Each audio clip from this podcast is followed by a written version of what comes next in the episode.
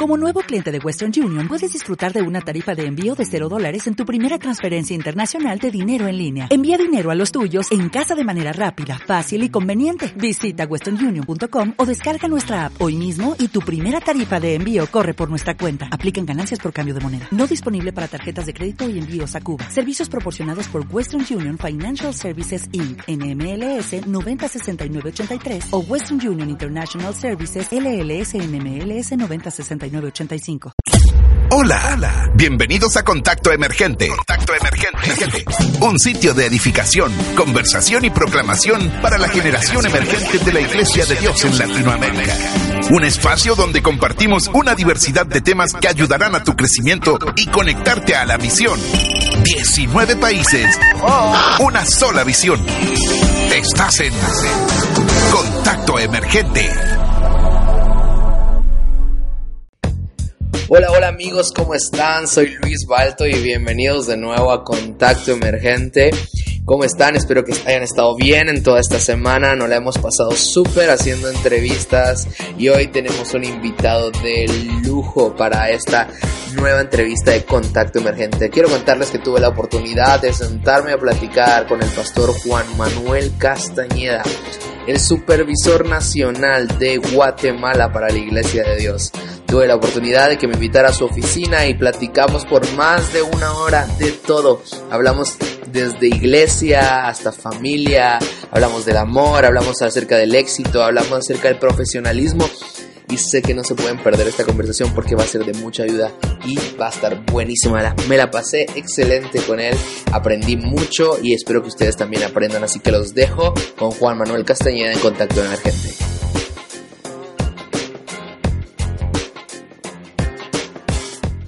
Bienvenido, Pastor Juan Manuel, a Contacto Emergente. Para nosotros es un gusto tenerle aquí.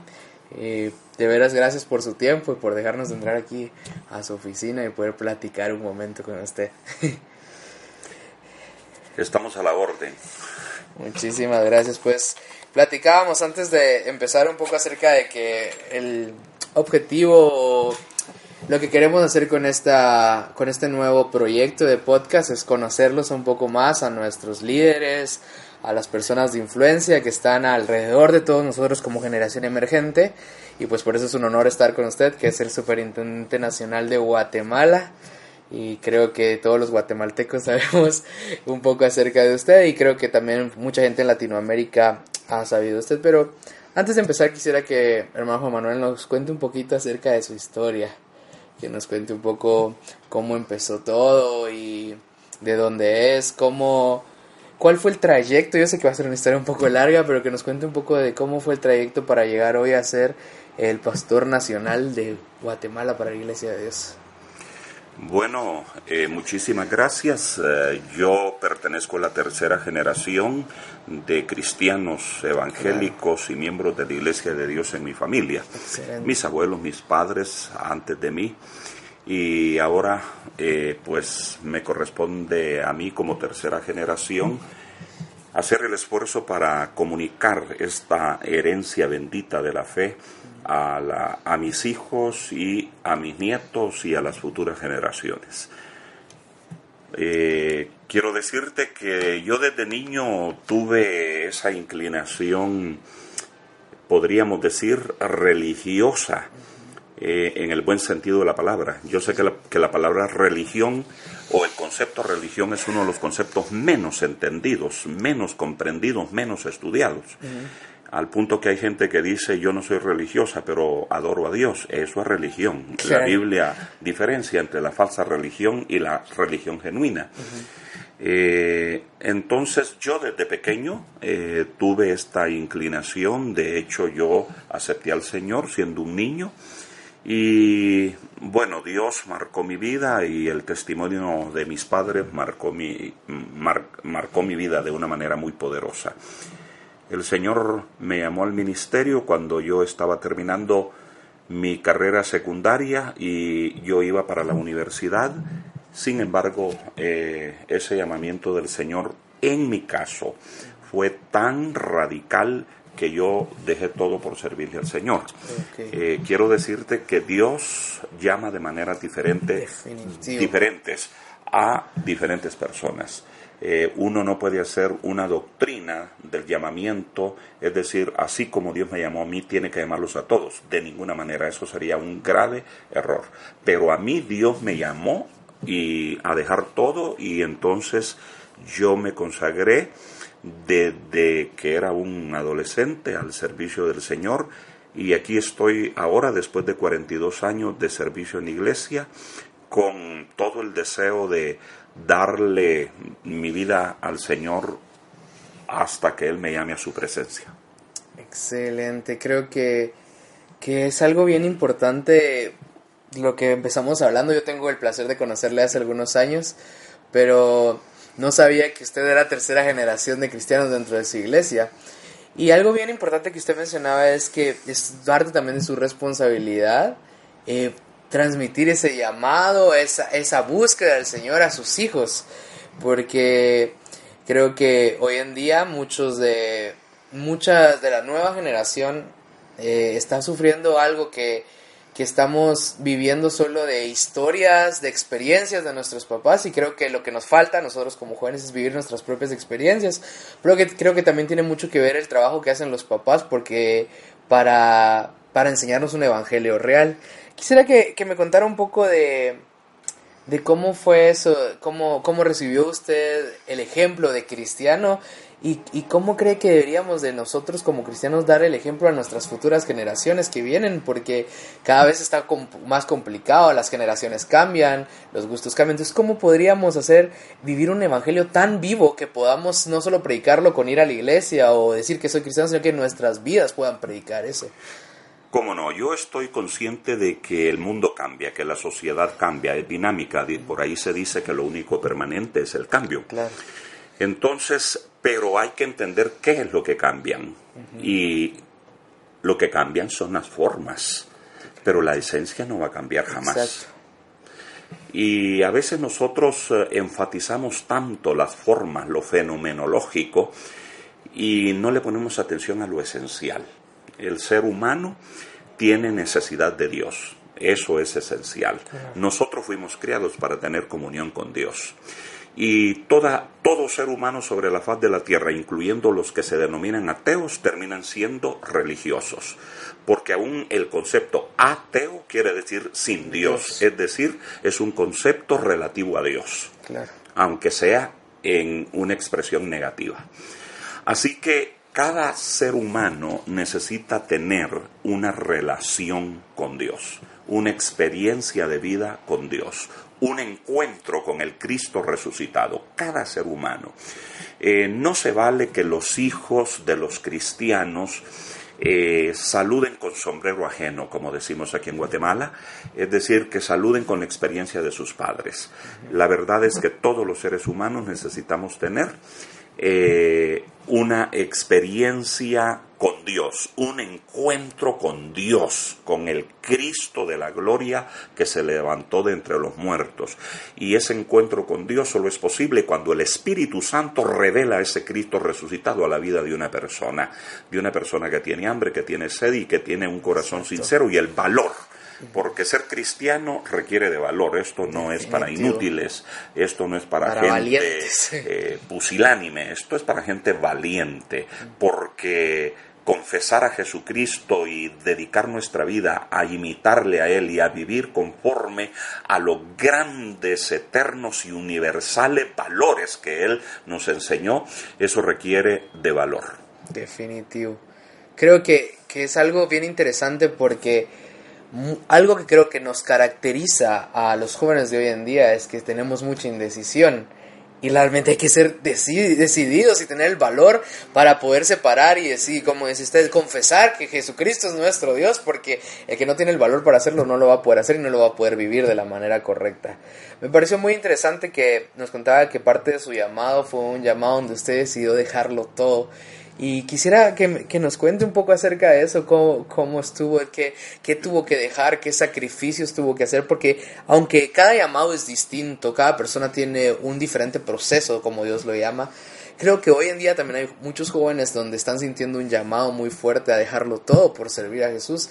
Y, y, y creo que muchos de ellos están enfrentando a, a dificultades grandes que me imagino que en su momento usted también enfrentó. Entonces quisiera que me cuente un poco acerca de cómo estuvo eso de, de poderlo dejar todo por Cristo. Muy bien. Yo respeto mucho la soberanía de Dios eh, porque Él en su soberanía tiene un trato, eh, diríamos, distintivo con cada ser humano.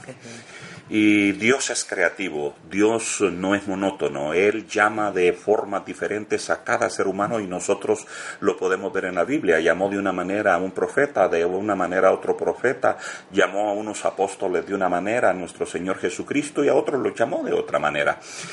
Eh, por ejemplo, la manera como Dios llamó a Abraham. Abraham fue un llamado de Dios, un hombre llamado de Dios con un propósito especial. Eh, pero Abraham no dejó nada, porque cuando Abraham salió de su tierra y de su parentela, se llevó todo lo que tenía y, tenía muchas cosas. De hecho, la Biblia dice que Abraham era riquísimo en plata, en oro y en ganados. Y él no dejó ni su plata, ni el oro, ni el ganado. Tenía mucho. Él y Dios lo llamó con toda su herencia. Eh, salió con su esposa y un sobrino. Bueno, ese es el llamado de Abraham. Pero Dios llamó a Pedro y a los apóstoles pescadores. Y la Biblia dice, y dejándolo todo, le siguieron. ¿Ves?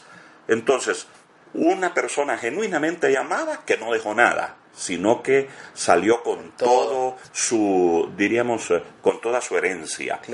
Y luego otros llamados que lo dejaron todo. Eh, en mi caso, yo recibí un llamado que fue dejarlo todo.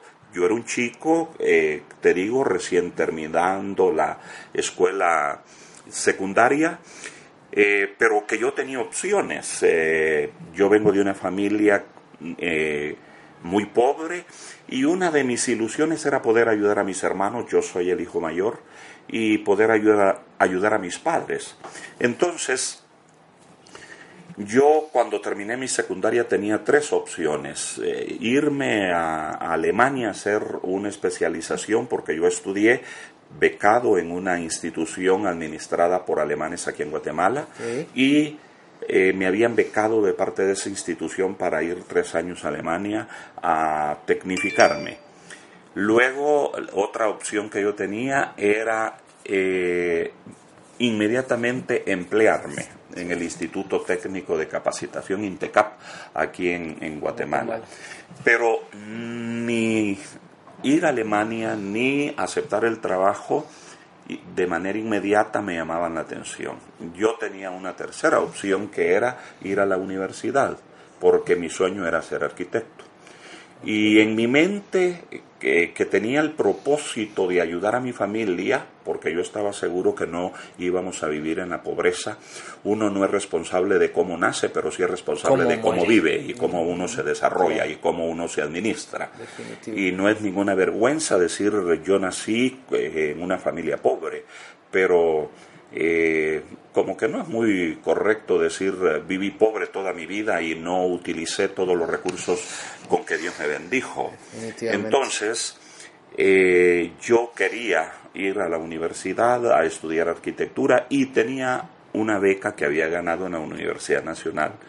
Y la carrera de, de arquitectura era una carrera muy famosa y muy costosa pero yo me había preparado eh, porque quería ser arquitecto. Sin embargo, en, en, esa pequeña crisis que yo tuve de decisión, eh, Dios me llamó al ministerio. Y cuando Dios me hizo el llamado, fue un llamado tan fuerte que yo no encontraba sentido para mi vida en ninguna otra cosa sino en obedecer el llamado de Dios y dedicarme de tiempo completo al ministerio al que Él me estaba llamando. Y esa fue una experiencia hermosa, preciosa, y pienso que lo si hay una decisión inteligente que yo he hecho es haber obedecido ese llamado del Señor para servirle.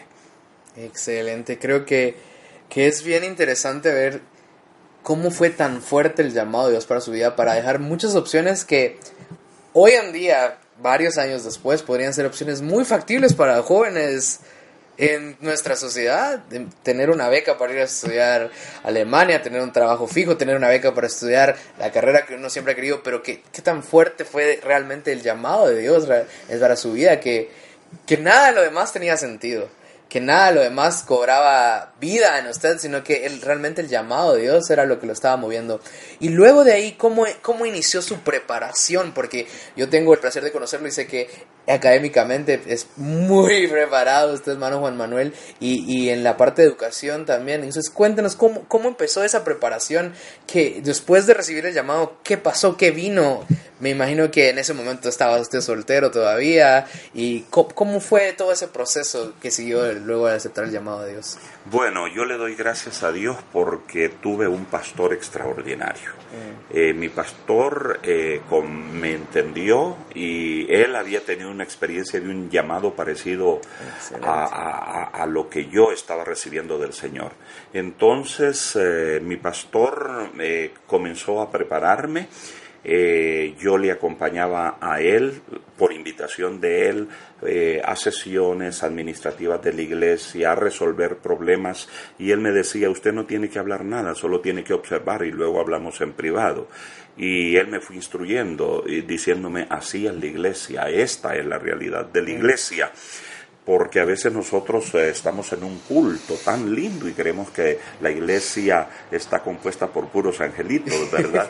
Pero cuando eh, uno pone la realidad. enfrentamos la realidad, nos damos cuenta que somos personas de carne y hueso que tenemos problemas como todos los demás seres humanos y que la única diferencia es que nosotros eh, tenemos fe en nuestro Señor Jesucristo, le hemos recibido y por gracia hemos sido salvos y constituidos hijos de Dios y embajadores de Cristo en el mundo.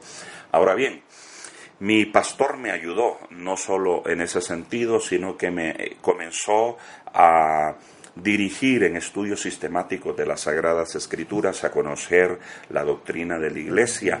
Esta es una cosa muy eh, muy preocupante ahora. Muy pocos chicos conocen la doctrina de la iglesia, no saben hacer la diferencia, eh, no conocen su herencia eh, espiritual algunos, ¿verdad? Entonces, y luego me presentó con el supervisor del territorio y él me recomendó y me enviaron a estudiar a un seminario. Claro, no fue inmediatamente después de mi conversión. Yo trabajé como unos dos años y medio en plantación de iglesias, en eh, los ministerios sociales, atendiendo niños de la calle, el ministerio hospitalario y el ministerio carcelario. Yo tenía un centro de predicación en las prisiones de, de hombres y bueno, Dios me respaldaba, yo podía ver ese respaldo del Señor y trabajando fuerte en mi iglesia local. Es decir, eh, nosotros eh, tenemos que evidenciar también con nuestro servicio eh, el, llamado del Señor, porque hay gente que dice que yo tengo llamado del Señor, pero, nunca hacen nada. Es decir, no, nunca han agarrado una escoba, han agarrado un trapellador para limpiar un piso de una iglesia, nunca han ofrendado, nunca han diezmado, nunca han ayunado, nunca han orado por un enfermo y dicen que tienen llamado de Dios. Eh, la verdad es que ese llamado de Dios tiene que estar, eh, por decir algo, certificado, constatado por nuestro servicio al Señor. Y yo pienso que eso es fundamentalísimo. Entonces, eh, la Iglesia de Dios me dio una beca para ir a hacer, mis, a hacer un bachillerato a una institución que la Iglesia tenía para América Latina donde llegábamos jóvenes de toda América Latina, una comunidad muy linda porque teníamos la oportunidad de conocernos, chicos y chicas de todo Latinoamérica en el seminario. Y luego de graduar del seminario yo retorné eh, a trabajar y después tuve oportunidad de ir a la universidad a estudiar una carrera que me sirviera en el ministerio, ¿verdad? Pero no a estudiar una carrera universitaria para decir, bueno, si me falla el ministerio, pues tengo esta profesión. No, no, no, de ninguna manera, sino que es parte eh, recibir algunas herramientas y recibir conocimientos eh, que te permiten entender mejor la naturaleza del ser humano, ¿verdad? Y luego yo estudié también aquí en la en Guatemala, en la FTP, Facultad Teológica Pentecostal. Eh, continué mis estudios bíblico-teológicos y posteriormente tuve la bendición de que la Iglesia de Dios me dio una beca para asistir a Cleveland, Tennessee, a nuestro seminario de educación teológica, eh, podríamos llamarlo nuestro seminario mayor, ¿verdad? Eh, donde fui a hacer una maestría en ministerios eclesiásticos. Y luego he sido un autodidacta, ¿verdad? Que me encanta la, eh, la lectura, la investigación y así ha sido mi formación.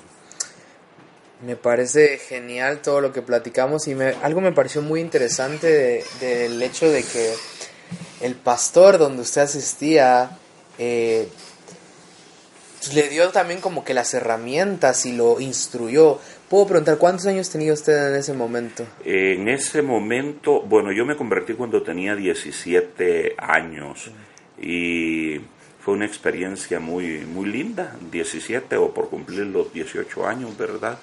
Eh, tuve que hacer una decisión pública ya siendo un joven, aunque yo le abrí mi corazón al Señor cuando yo era un niño, pero en mi iglesia local no se creía mucho en la conversión de los niños, lamentablemente una mala teología, una mala teología, como que se creía que uno primero tenía que ir al mundo, pecar y que regresar. y regresar ya uno todo herido, todo, regresa todo maltratado o con el riesgo de no regresar nunca, ¿verdad?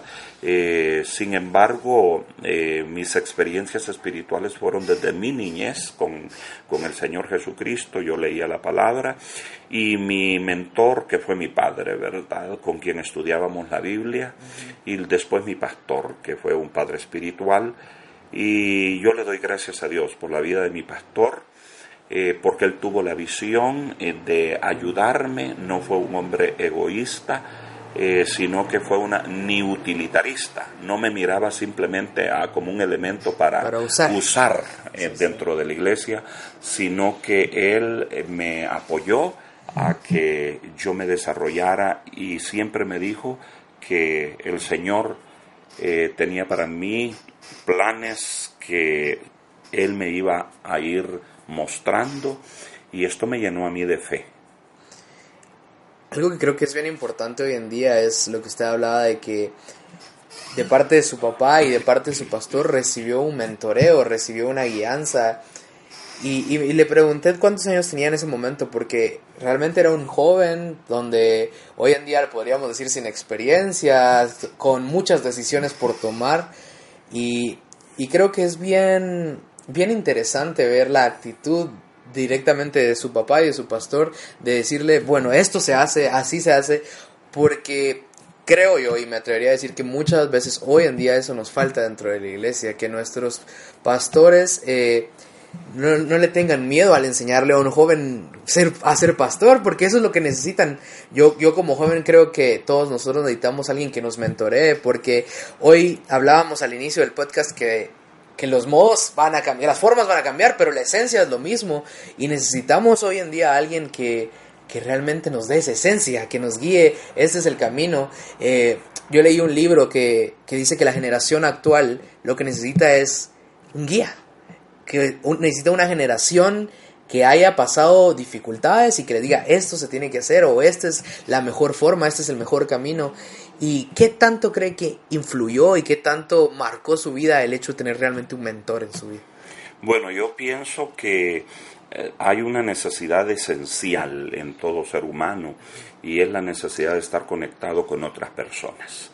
Eh, ahora hay gente conectada con un eh, dispositivo móvil, conectados a una red social, conectados a Internet, pero muchas veces no están conectados a un ser humano que verdaderamente les ame, les respete, les guíe, les mentoree. Y una persona, un hombre o una mujer de Dios que tenga la visión de poder compartir la vida porque o desarrollar un tipo de discipulado ministerial, podríamos decir, ¿verdad? Este discipulado es un es compartir vida, compartir las experiencias, acompañar a las personas en su peregrinar eh, para que comiencen bien orientados. Eh, para mí esto fue fundamentalísimo y pienso que eh, hay muchas cosas que nos están afectando. Hay iglesias donde se masifica, se mira la masa y no se miran a las personas. Eh, yo pienso que un pastor de corazón no mira solo la multitud, mira a la, tiene la, capacidad, el discernimiento para ver a las personas de manera individual y discernir qué personas tienen el llamado de Dios para tal ministerio, para tal ministerio y para tal ministerio. Porque el Dios tiene un llamado para todos y cada uno de sus hijos, todas las personas tenemos un espacio para servir al Señor. Y allí es donde el papel de un pastor mentor ayuda mucho. Eh, en mi caso, pues fue un llamado para este ministerio eclesiástico de tiempo completo y mi pastor y mi padre, ellos me ayudaron muchísimo, ¿verdad? Eh, yo tengo una deuda de gratitud con ellos y la tendré siempre, porque fueron como instrumentos de Dios para ayudarme en el momento que yo estaba tomando eh, la decisión firme de obedecer el llamado del Señor. Es bien interesante compararlo porque realmente fue lo mismo que hizo Jesús con sus discípulos, darles vida, mentorearlos, enseñarles esto es lo que mi Padre quiere, esto, y, y de ahí salió todo lo que hoy conocemos como iglesia, de, de una persona que decidió mentorear a otras para que pudieran compartir y hacer lo mismo, replicarlo. Entonces creo que, que es muy valioso y es una perla muy grande la que usted nos está dejando para los pastores del hecho de poder mentorear a alguien o a, los mismos papás de poder mentorear a sus hijos y a nosotros como jóvenes de tener la capacidad de recibir el mentoreo, porque creo que es en ambas vías el estar dispuesto a, saber que no lo sé todo y que alguien más me puede enseñar. Y, creo que es una perla muy valiosa y, y, que podríamos hablar mucho de eso, pero también me llamó mucho la atención que usted mencionaba que luego de poder y tener la oportunidad de estudiar en el bachillerato que la Iglesia de Dios, luego regresó para también volverse un profesional. Hablábamos que estudió una carrera en la universidad que tal vez no era para, si no me funciona el ministerio está, pero sino que era para hacer crecer su ministerio, para volverlo profesional. Y, quisiera que pudiéramos hablar un poco acerca de eso, porque hoy en día realmente la generación emergente eh, es una generación emergente que quiere volverse profesional. Pero lastimosamente yo lo he visto, no sé si usted ha tenido la oportunidad de ver, que separamos muchas veces lo profesional de la iglesia y deberíamos de ser una iglesia, porque somos cristianos deberíamos ser los mejores, deberíamos ser los más profesionales y, y el podcast pasado que tuvimos la semana anterior platicábamos un poco acerca de eso y quisiera que usted me cuente un poco de, de qué, cómo fue o qué tanto le sirvió el ser un profesional en el ámbito, llamámoslo secular o de educación, qué tanto hizo crecer su ministerio y qué tantas herramientas le dio, porque lastimosamente como latinoamericanos nos escondemos en la mediocridad por tenerle miedo a ser profesionales, a tenerle miedo a todo lo que hay que hacer, porque quiere esfuerzo, pero ¿vale la pena? Por supuesto, yo pienso que una de las dificultades que tenemos en el, en el cristianismo ahora es que hacemos muchas dicotomías, es decir, separaciones que no son eh, adecuada, ¿verdad? Por ejemplo, eh, decimos esto es secular y esto es sagrado. Eh, esta es mi carrera, mi oficio profesional y este es mi ministerio. La verdad es que eso refleja mucho desconocimiento teológico. Dios es Dios de toda nuestra vida y Dios quiere que con todo lo que hagamos, con todo lo que hagamos, tengamos un solo fin, glorificarle a Él. Yo no estoy de acuerdo con eh, el concepto bivocacional. Sí estoy de acuerdo con el concepto biocupacional o multiocupacional. Pero nuestra vocación es una, no podemos tener dos vocaciones. ¿Y cuál es nuestra única vocación? La Biblia dice que Dios nos crió para la gloria de Él. Entonces, el llamado de todo hijo de Dios es glorificarle a Él con toda nuestra vida. Entonces, ok, las personas que recibimos un llamado, digámosle, como al ministerio eclesiástico, para ser pastores, evangelistas, misioneros, maestros, etcétera, servir en la iglesia de tiempo completo. Ok, mm, le servimos a Dios desde un púlpito predicando el Evangelio. Pero un hijo de Dios que es médico le sirve a Dios y su púlpito y su plataforma es un consultorio, es una clínica, es un quirófano. Y yo tengo amigos amigos que, que, te puedo mencionar por nombre, pero no lo voy a hacer, médicos que han evangelizado más que cualquier persona, porque ellos dicen, ok, mi profesión no es el fin, es el medio. Y esto es lo que tenemos nosotros que entender. Esto es tener un concepto teológico de la vida. Es decir, que Dios es el centro y que a Él debe honrar todo lo que nosotros hacemos. Eh, un deportista, el deporte, eh, y aquí en Guatemala tenemos a Charles Fernández, eh, medalla de oro en Juegos Panamericanos, y considerado uno de los diez jóvenes en el mundo que son como referentes, ejemplos, modelos para la juventud. Así está clasificado este, este chico.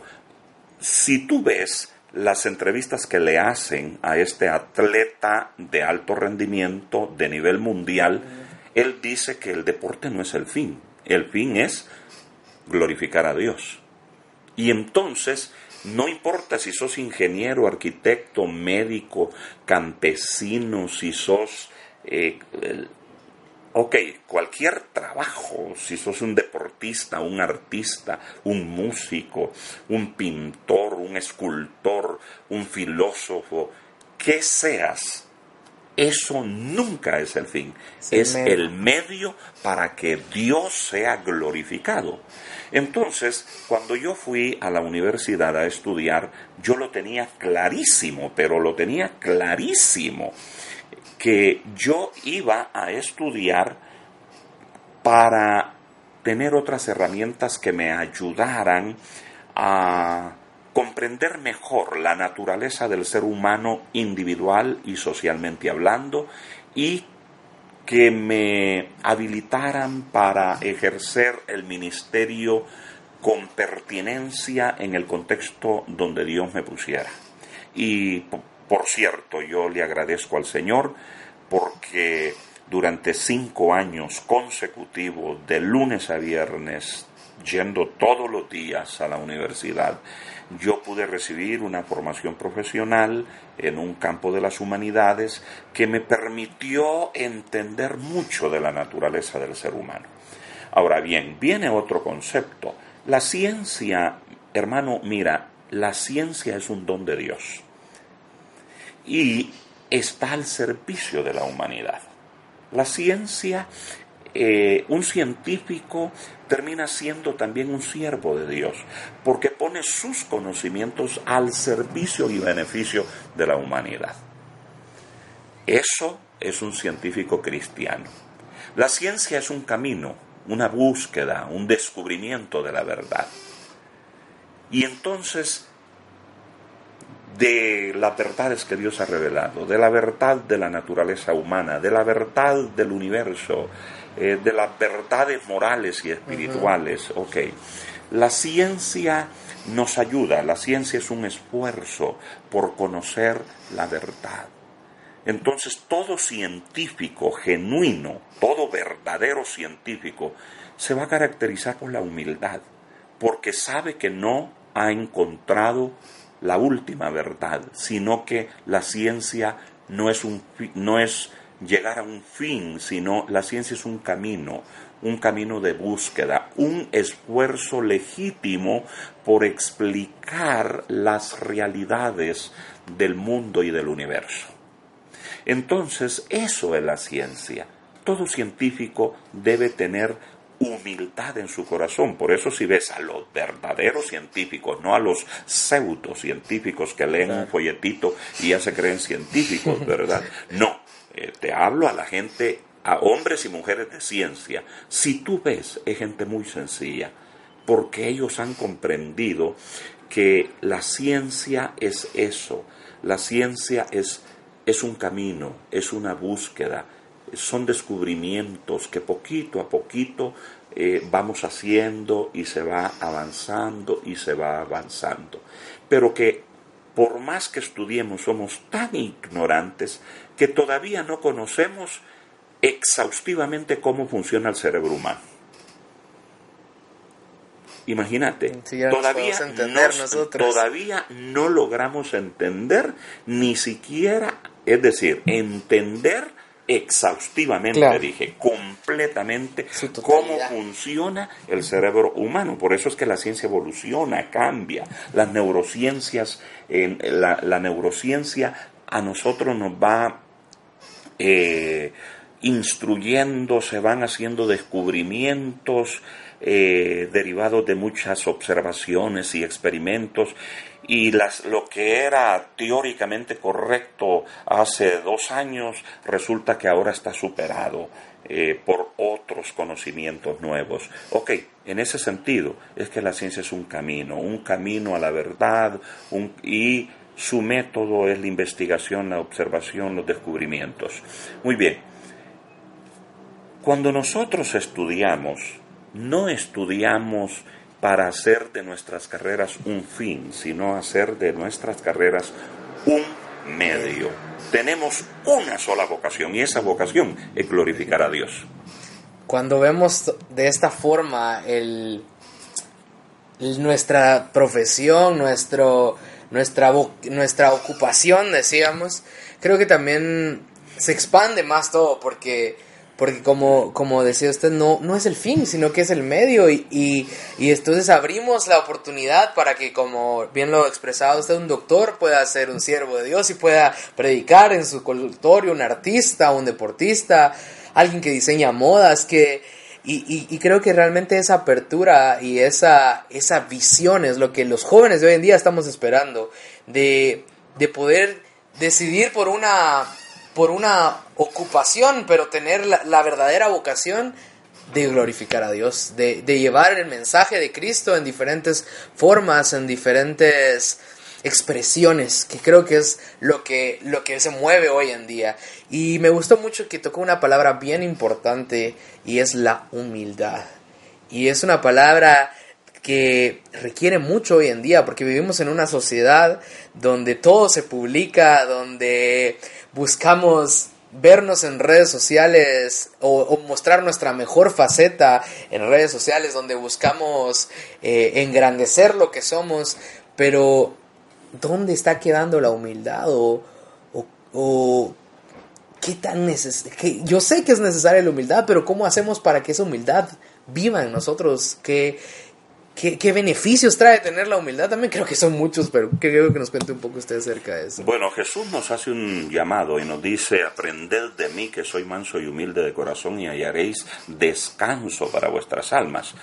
Es decir, la humildad hay que tener el concepto correcto, porque la humildad no quiere decir tener una autoestima lastimada, de ninguna manera. Nosotros reconocemos la dignidad que tenemos como seres humanos, como imagen de Dios, como hijos de Dios, eh, como eh, representantes de Cristo en este mundo, como sus embajadores y además de eso como sus ministros, como sus servidores. Eh, eso está claro. Sin embargo, la, la, humildad consiste en el reconocimiento de que si algo somos o algo tenemos, no es un mérito nuestro, sino es la gracia de Dios en nosotros, es el favor de Dios en nosotros. Por eso es que una persona genuinamente humilde es aquella persona que cuanto más recibe de Dios, más agradecido vive con su Señor. Eh, no, no somos lo que somos ni tenemos lo que tenemos por mérito propio, sino que es el favor de Dios en nuestra vida. Y cuando reconocemos y entendemos el concepto bíblico, teológico de la gracia de Dios, entonces la gracia de Dios eh, es un golpe mortal a cualquier indicio de soberbia o de orgullo. la palabra del Señor dice, nada tenemos que no lo hayamos recibido de lo alto. Entonces la vida que tenemos es un don de Dios, las capacidades que tenemos es un don de Dios, las habilidades que tenemos es un don de Dios, las... Eh, posiciones que ocupamos son puertas que Dios ha abierto. Entonces, lógicamente, que las personas que más han recibido del Señor, eh, las personas que más han sido favorecidas por el Señor, se tornan las personas más agradecidas y las personas más genuinamente humildes que saben darle la gloria y la honra a Dios por todos esos favores con que Él nos ha bendecido. Son favores. Y, y cuando cuando creo que todos llevamos a entender esa realidad de que no, no es por nuestras habilidades, sino que es un favor, es de veras que cuando vemos las habilidades que tenemos en nosotros, tenemos que entender que no soy yo el bueno, que casualmente tengo esas habilidades, sino que realmente fue Dios quien me las, quien las dio a mí, me las dio como un regalo. Y cuando entendemos eso, creo que realmente llegamos a ser humildes, como, como nos mencionaba Pastor Juan Manuel. Siendo un poco más con su historia, que que dejamos por ahí. Muchos también de, de los jóvenes que nos escuchan en Generación Emergente están también en un proceso ya de toma de decisiones. Algunos de ellos ya un poco más adultos, un poco ya tomando decisiones de familia, empezando a tomar decisiones de formar un hogar. Y quiero que me cuente un poco aquí en confianza, me cuente un poco cómo, cómo también fue el hecho de incluir a una persona más a su visión. Hablando específicamente de su esposa, tengo el honor de conocer a hermana Loti y, y cómo, cómo fue el proceso de, de incluir a un mundo totalmente diferente, porque cada persona es un mundo en su cabeza, a su visión y, y, y, me imagino que sí tienen que estar unidos porque se llevan sacrificios como familia, se llevan eh, luchas como familia. ¿Se nos puede contar un poco acerca de esa historia para que los jóvenes que, que están también en ese proceso puedan entender un poco también esto? Por supuesto, desde hace años atrás se ha dicho que hay algunas decisiones que son fundamentales en la vida y que van a determinar nuestro, nuestro éxito o nuestro fracaso, ¿no? Eh, número uno, pues uno eh, tiene que definirse por una profesión. Eh, todos nosotros, una o más profesiones, ¿verdad? hay gente que tiene una tremenda capacidad y tienen dominios de dos, tres campos profesionales. Ok, enhorabuena. Enhorabuena, perdón. esa es una decisión. ¿qué, ¿Qué voy a hacer en la vida? Eh, cuál va a ser mi profesión, eh, para qué me crió Dios, qué habilidades Dios me ha dado y a qué yo me voy a dedicar en la vida. Eh, la otra decisión suma, pero sumamente importante y que cada chico y chica en la iglesia tiene que tomar muy en serio es con quién yo me voy a casar, porque eso determina la, la la felicidad o infelicidad de una persona. Y no podemos darnos el lujo de equivocarnos. Hay gente que piensa, teológicamente dicen, que cada, para cada hombre Dios ha creado una mujer y que para cada mujer Dios ha creado un hombre. No es mi manera de pensar. No creo que tenga esto mucho sustento. Solo en el caso de Adán porque no había ninguna otra mujer. Entonces, a la única mujer que fue su mujer, Dios se la tuvo que criar y no tuvo más opción el tipo, ¿verdad? Entonces, eh, pero no creo que sea hoy eh, la, la, misma situación de, de, de Adán. Eh, y también Eva no tuvo opción, era el, único hombre que había. Eh, que había, no había más otro, ¿verdad? No es esa la situación ahora. Yo sí eh, animo a todos los chicos de la iglesia y las chicas de la iglesia, excepto aquellos que tienen eh, un don especial de Dios, que es la soltería, ¿verdad? Y que les respetamos y que les amamos. Y, y en la iglesia de Dios el ministerio de la gente soltera es, es apreciado y hay personas que tienen como eh, ese don de Dios. Ese don de Dios. Muy bien, quienes tengan ese don de Dios, gloria a Dios. Pero es una, diríamos, eh, son personas eh, muy contaditas, ¿verdad? La mayoría de, de, chicos y chicas mm, de la iglesia y del mundo sueñan con casarse y conformar una familia. Y eso eh, es algo que lo debemos nosotros tomar en serio. En mi caso personal, yo te quiero decir, yo tuve muchísimas amigas, amigas, amigas, que son hoy, ya somos viejos, y nos visitamos y seguimos siendo amigos, ¿verdad? Pero yo tuve solo una novia y con ella me casé y con ella estoy casado ya por 37 años. Y, ok, y si en el cielo Dios cambiara de opinión y decidiera Dios que, que, uno puede vivir en matrimonio en el cielo, yo me volvería a, casar con ella en el cielo para vivir la eternidad. Pero la Biblia dice claramente que allá ni se casan ni se dan en casamiento, ¿verdad? Hay que aprovechar el tiempo entonces aquí en la tierra. Hay que aprovecharlo y aprovecharlo bien a compartir. Entonces, eh, eh, tuve la bendición de conocer a, a mi esposa, eh, a quien es mi esposa, en la universidad. Tuve la bendición de evangelizarla. Tuve la bendición de llevarla a una conversión a los pies del Señor Jesucristo. Tuve la bendición de disipularla, tuve la bendición de enseñarle lo que es la fe cristiana, lo que es la persona de Cristo y su obra, y de enseñarle qué es la iglesia. Y ella también tiene un llamado, pero es un llamado no fingido, porque ella me ha acompañado, incluso cuando se puso sobre la mesa, ok, mi trabajo, eh, mi trabajo profesional o acompañarme en el ministerio, ella nunca tuvo conflicto. Ella dijo, renuncio a mi trabajo profesional porque a esto nos llamó el Señor. Y ella renunció a un trabajo que mucha gente eh, mucha gente anhela, ¿verdad?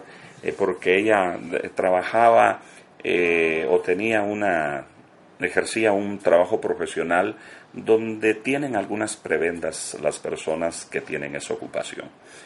Pero ella no tuvo ningún conflicto para decir, ok, no vamos a poner en el mismo nivel de importancia mi trabajo profesional que el cumplimiento del ministerio.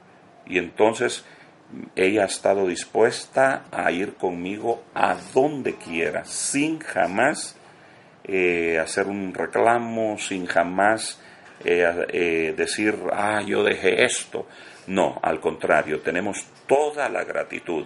Lo que nosotros dejamos fue nada en comparación a lo que hemos recibido de parte del Señor, a los privilegios que Dios nos ha dado.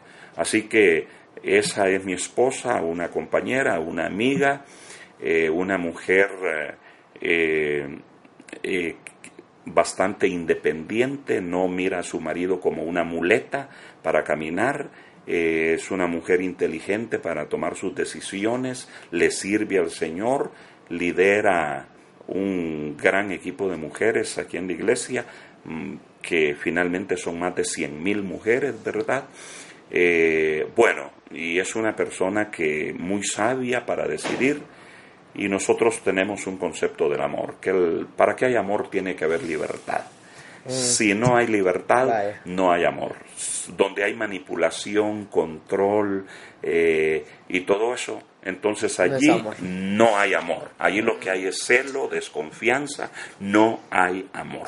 Y realmente yo quisiera que todos los chicos eh, llegaran a formar eh, matrimonios cristianos saludables. Saludables. Entonces, el verdadero amor no controla, el verdadero amor no manipula, el verdadero amor no compite jamás, jamás, jamás, ¿verdad?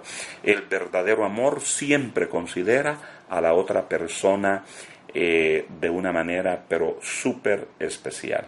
Y por eso es que la base de la vida conyugal y de la vida cristiana es el amor. El amor no libera, eso está muy bueno. Y creo que es un, es un mensaje para todos los jóvenes de hoy en día porque es un medidor de lo que es verdaderamente amor y lo que no. Y muchas gracias por ser tan honesto en esa parte, hermano Juan Manuel, con nosotros. Y aprovechando que estamos entrando también un poco a, a su vida personal, quisiera que nos cuente también un poco cómo, ¿Cómo ha sido, hablábamos al inicio, que es parte de sus responsabilidades poderle transmitir a la cuarta generación, o sea, a sus hijos y a sus nietos, eh, la búsqueda del Señor, el amor por nuestro Dios?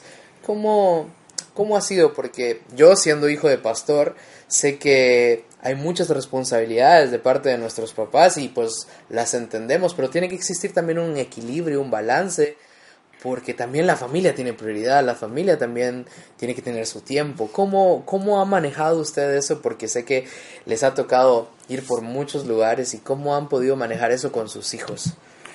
Bueno, eh, yo pienso que a los hijos hay que hablarles poco y demostrarles mucho.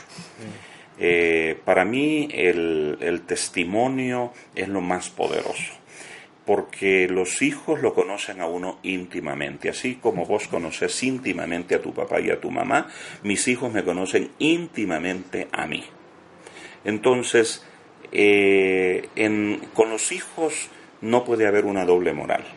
Mm. Eh, mis hijos saben quién yo soy y mis hijos saben si mis, mi estilo de vida es congruente con lo que yo predico, con lo que yo enseño y si es congruente con lo que las Sagradas Escrituras enseñan que debe ser un servidor del Señor Jesucristo. El impacto en la vida de los hijos es el ejemplo más que los discursos, más que los sermones. Es el ejemplo. El mejor sermón para nuestros hijos es nuestra vida. Mis hijos saben si yo soy íntegro o no soy. Ellos lo saben. Perfectamente bien lo saben. Eh, pienso que muchos eh, adolescentes y que muchos jovencitos entran en crisis eh, por la falta de integridad de sus padres. Mm. Porque el discurso es uno, pero realmente el testimonio es otro. La vida es otra decimos una cosa, pero no la, no la vivimos, no la practicamos. Pienso que eso es lo que destruye, eso es lo que hace muchísimo daño a, un niño. Y esto tenemos nosotros testimonios testimonios históricos, como el caso de Karl Marx, que era un judío, de padre devoto judío, pero de pronto el papá de él eh, le valió un comino la ética judía eh, y puso en primer lugar los negocios y en ese entonces Karl Marx era un adolescentito y quedó marcado por la falta de integridad de su padre y terminó diciendo que, que bueno, tomando posturas contrarias a la fe. Eh, para mí, nosotros somos nosotros los padres que construimos o destruimos la vida de nuestros hijos. Eh, la vida cristiana no tiene que ser hipócrita, la vida cristiana no tiene que ser de apariencia, la vida cristiana debe ser una vida genuina y una vida que abarca todititos los aspectos de nuestra vida, ¿verdad? De nuestra existencia, todo lo que somos y lo que hacemos debe ser cristiano. Y cuando digo debe ser cristiano, es decir, debe estar bajo la autoridad de lo que nuestro Señor Jesucristo manda. Y hay que tener mucho equilibrio y debe uno gozar los espacios eh, con, sus, eh, con su familia. Eh, y debe ser uno auténtico en todo. mis hijos saben que yo los amo y mis hijos saben mi sistema de valores. Y siempre les dije, miren, yo tengo tres amores. Mi primer amor es Dios, mi segundo amor es mi familia y mi tercer amor es mi iglesia. Mm. Y no me pregunten por un cuarto porque no tengo, ¿verdad? Y esa es mi axiología, Dios, familia, iglesia. En ese orden. En ese orden, esa, ese es mi sistema de valores y yo me he administrado toda mi vida con esos valores, Dios, familia, iglesia. Y mis hijos lo saben bien y bueno, gracias a Dios porque ellos desde distintas plataformas eh, le sirven al Señor, ¿verdad? Mm, yo tengo un hijo eh, y dos hijas. Y mi hijo, él desde chiquito eh, traía ese, esa como vocación para ser un militar y él es un oficial de la Fuerza Aérea en Estados Unidos, es un cristiano radical, pero radical. por eso es que su especialización tiene que ver con negociación él está preparado para ir a una guerra, pero él jamás dispararía un un, una bala contra su prójimo, porque el no matarás es el no matarás de Dios. Y su especialización son misiones de rescate, ¿verdad? Entonces, y cuando se habla de rescate, incluye incluso el rescate, en el caso de una, de una guerra, el rescate incluso de la tropa enemiga. es decir, por el derecho a la vida. Así es que eh, parece paradójico. Yo tengo un hijo que es militar y que está entrenado con el más alto entrenamiento eh, porque pertenece a la Fuerza Aérea número uno del mundo y es un oficial destacado allí. Sin embargo, es un cristiano antes que un militar y está definido a salvar vidas y no a destruir vidas, ¿verdad? Y ahí es donde necesitamos que los hijos de Dios brillen. Ahí es donde un cristiano verdadero, formado en su fe, se constituye en un embajador del Señor Jesucristo. Excelente, porque realmente es una muestra de todo lo que hablamos hoy de, de realmente estar ahí, el estar presente, el tener un testimonio real. Llega a marcar a sus generaciones y a sus hijos que como decía usted me impactó mucho antes, antes de ser un militar es un cristiano y eso va a definir lo que va a ser como militar. Entonces, creo que que es parte de lo que todos nosotros como futuras generaciones debemos también pensar que nuestra vida debe reflejar lo que hablamos, lo que predicamos, lo que creemos, porque claro, si no es estamos en una falsedad. Pero para no parecer así machista, porque no lo soy, odio el machismo, eh, eh, quiero decirte brevemente que mis dos hijas le sirven también al Señor. Eh, una, de las, una de mis hijas que estudió administración, tiene una maestría y con las puertas abiertas para hacer un doctorado en administración, todo su conocimiento está al servicio de la iglesia en el Departamento de Desarrollo Organizacional de la iglesia. Y mi hija menor que estudió música, desde chiquita tuvo ese llamado para estudiar música. Eso era lo que le entusiasmó y fue y estuvo cinco años en una universidad estudiando música y ella es, eh, bueno, es profesional en ese campo y desde esa plataforma le sirve al Señor y da testimonio de Cristo. Así que eh, cuando a mí me dicen, ¿y sus hijos son llamados al ministerio? Sí, son llamados al ministerio, lo único que no están detrás de un púlpito, ¿verdad? Eh, mi hijo pues está en, está en bases militares y las bases militares son, son su púlpito. Eh, un avión de última generación es, eh, es, su, templo. ese es su templo, ¿verdad? pues una mi hija que sirve de tiempo completo en la iglesia, en la, administración, pues ahí, desde ahí sirve al Señor.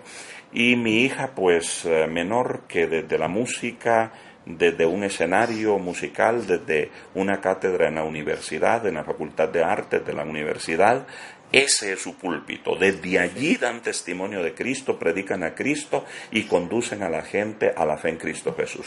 Ese creo que es el mayor ejemplo de lo que, que nuestros padres hoy y nosotros como padres algún día debemos hacer. Que motivar a nuestros hijos a servirles en todo lo que hagan y no y no tiene que ser específicamente como hablábamos detrás de un púlpito, sino que, que su profesión se vuelva su púlpito y que puedan darle la gloria a Dios como hablábamos un poco antes. Ya para terminar, Pastor Juan Manuel, quiero hacerle un pequeño segmento de preguntas rápidas que nos pudiera contestar en algunos segundos estas preguntas, que creo que son preguntas un poco para conocerlo usted y también de temas bien interesantes. La primera pregunta es, hablábamos de que las formas cambian, pero la esencia es la misma. ¿Qué cree usted que, que debemos hacer como iglesia con todos estos cambios que se están dando hoy en, en las nuevas generaciones? ¿Qué, ¿Cuál es el camino como iglesia de Dios queríamos de tomar para impactar a las generaciones que están por venir? Eh, bueno, yo pienso que nosotros debemos centrarnos mucho en la esencia, ¿verdad? Mm. Eh, porque te digo, la forma, lo fenomenológico, eso es cultural y es muy cambiante. Las modas que tenemos ahorita en poquito tiempo dejarán de ser eh, las modas eh, del momento y vienen otras, pero centrarnos en lo esencial, es decir, todo ser humano necesita amor, necesita pertenecer, necesita compañía, necesita amistad auténtica, auténtica, eh, necesita ser valorado y tiene profunda necesidad de Dios. Así que eh, nosotros debemos tener mucho cuidado, eh, quizás de no predicar formas, sino de predicar el Evangelio de Jesucristo. La esencia, del Evangelio es Dios nos ama y Él ha enviado a Jesucristo a redimirnos y Él quiere hacernos pertenecer a su familia y Él nos crió para tener comunión con nosotros, ¿verdad? Y él es eh, nuestro Señor. También hay una necesidad humana y en la necesidad de trascendencia. Mm. y solo en Dios podemos trascender. Nosotros no somos animales ni somos vegetales que nacen, crecen, se reproducen y mueren. No, el ser humano no puede ser reducido a la categoría de animal o de vegetal. Somos seres humanos, hay eternidad en nosotros y todas las personas, si no tienen un encuentro con Dios, eh, van a tener esa búsqueda incesante. Y hay gente que ha hecho un peregrinar por todas las religiones, viajes, buscando llenar ese vacío de Dios. Y hasta que tengan un encuentro con Dios, eh, ellos van a tener ese sentido de realización y de trascendencia en su vida. Hablábamos también que uno de los problemas es que como generación emergente y como nueva generación no conocemos nuestra herencia, nuestra doctrina. ¿Qué cree que queríamos de motivar como iglesia para que, para que esto pase, para que realmente seamos jóvenes firmes en lo que creemos y que podamos defender lo que, lo que nuestra iglesia ha creído siempre? Eh, bueno, sí, yo pienso que el conocimiento doctrinal nos da identidad y dejamos de ser personas que son como las hojas que lleva el viento, ¿verdad? Que van de un lado para otro. Eh, yo animo con todo mi corazón, hago un llamado a todos los chicos y chicas de generación emergente de la Iglesia de de América Latina para que sean firmes, que no anden como gorriones de flor en flor, como se dice, de iglesia en iglesia, sin identidad. Sabemos que el cuerpo de Cristo no es una denominación, que Cristo tiene una sola iglesia pero nosotros deberíamos tener una identidad. Por ejemplo, ok, nosotros somos cristianos, somos evangélicos, somos pentecostales y pertenecemos a una iglesia eh, que es una iglesia global, que no es perfecta, claro, porque no está formada por ángeles, sino por seres humanos que estamos en ese proceso de perfeccionamiento y que no vamos a ser perfectos jamás, sino hasta que sea consumada nuestra salvación, cuando Cristo venga y hayamos sido resucitados, los que estén muertos y los vivos hayan sido transformados y que esto mortal se haya vestido de inmortalidad y esto corruptible se haya vestido de incorruptibilidad. Pero mientras tanto estamos en ese proceso de ver la gracia de Dios en nuestra vida. Yo animo a los chicos de la iglesia que sean miembros de una comunidad de fe, que sean miembros de una iglesia. Les invito a que pertenezcan, no al montón, que tengan una pertenencia que les permita relaciones significativas, amistades eh, significativas esto es una necesidad humana, esto tiene que ver con lo esencial del ser humano y yo les animo a que eh, no se escondan en las multitudes, porque muchos muchachos eh, pasan desapercibidos como anónimos dentro de las multitudes, que no tengan miedo a ser lo que Dios quiere que sean y no se van a realizar ni van a ser felices nunca hasta que el propósito de Dios se cumpla en sus vidas. Excelente identidad, creo que eso es algo que necesitamos. Para conocerlo un poco más usted, eh, Pastor Juan Manuel, si tuviera la oportunidad usted algún día, imagínese, poniendo un contexto de imaginación, de tener una conversación así como la que estamos teniendo hoy, con un personaje de la Biblia, ¿con quién se sentaría a platicar y por qué? Eh, yo pienso que a mí me atrae mucho Pablo. A mí también le soy sincero.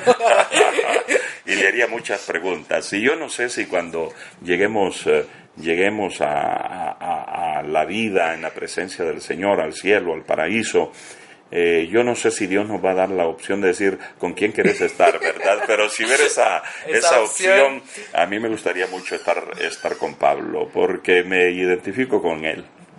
Buenísimo, pues muchas gracias, Pastor. Ya para terminar quisiera ver si puede dejarle un mensaje final a la generación emergente que está escuchando este podcast, de ánimo, de, esperanza, que nos pueda dar un último mensaje para todos. Bueno, para todos uh, los muchachos, déjenme decirles que ustedes no son el futuro, sino el presente de la iglesia y de la sociedad. Eh, si ustedes eh, asumen su rol ahora y viven su vida con responsabilidad, ustedes van a tener la oportunidad de tener un impacto positivo en el mundo. Les animo a que se entreguen a Dios de todo corazón, a que vivan una vida auténtica. No vale para nada una vida simulada, una vida hipócrita, sino lo único que vale la pena es una vida auténtica. Y de la vida auténtica deriva la libertad, el gozo, la alegría, la emoción, el significado de la vida auténtica. Dejemos de vivir de apariencias, eh, que Jesucristo no sea solo nuestro Salvador, sino que sea nuestro Señor, que Él esté en el centro de nuestra vida y que lo que vivamos lo vivamos para la gloria de su nombre. Eso nos va a dar un sentido de realización y de identidad. Muchísimas gracias, hermano Juan Manuel, por el mensaje, por su tiempo. De veras que es una persona que admiro mucho y, y, de veras espero aprender mucho de usted y le agradezco por el tiempo que nos da a toda generación emergente de escucharle, de aprender de sus experiencias y pues esperamos tenerlo pronto por aquí. Muchas gracias. Every day we rise, challenging ourselves to work for what we believe in. At US Border Patrol, protecting our borders is more than a job. It's a calling. Agents answer the call, working together to keep our country and communities safe. If you're ready for a new mission, join U.S. Border Patrol and go beyond. Learn more at cbp.gov/careers.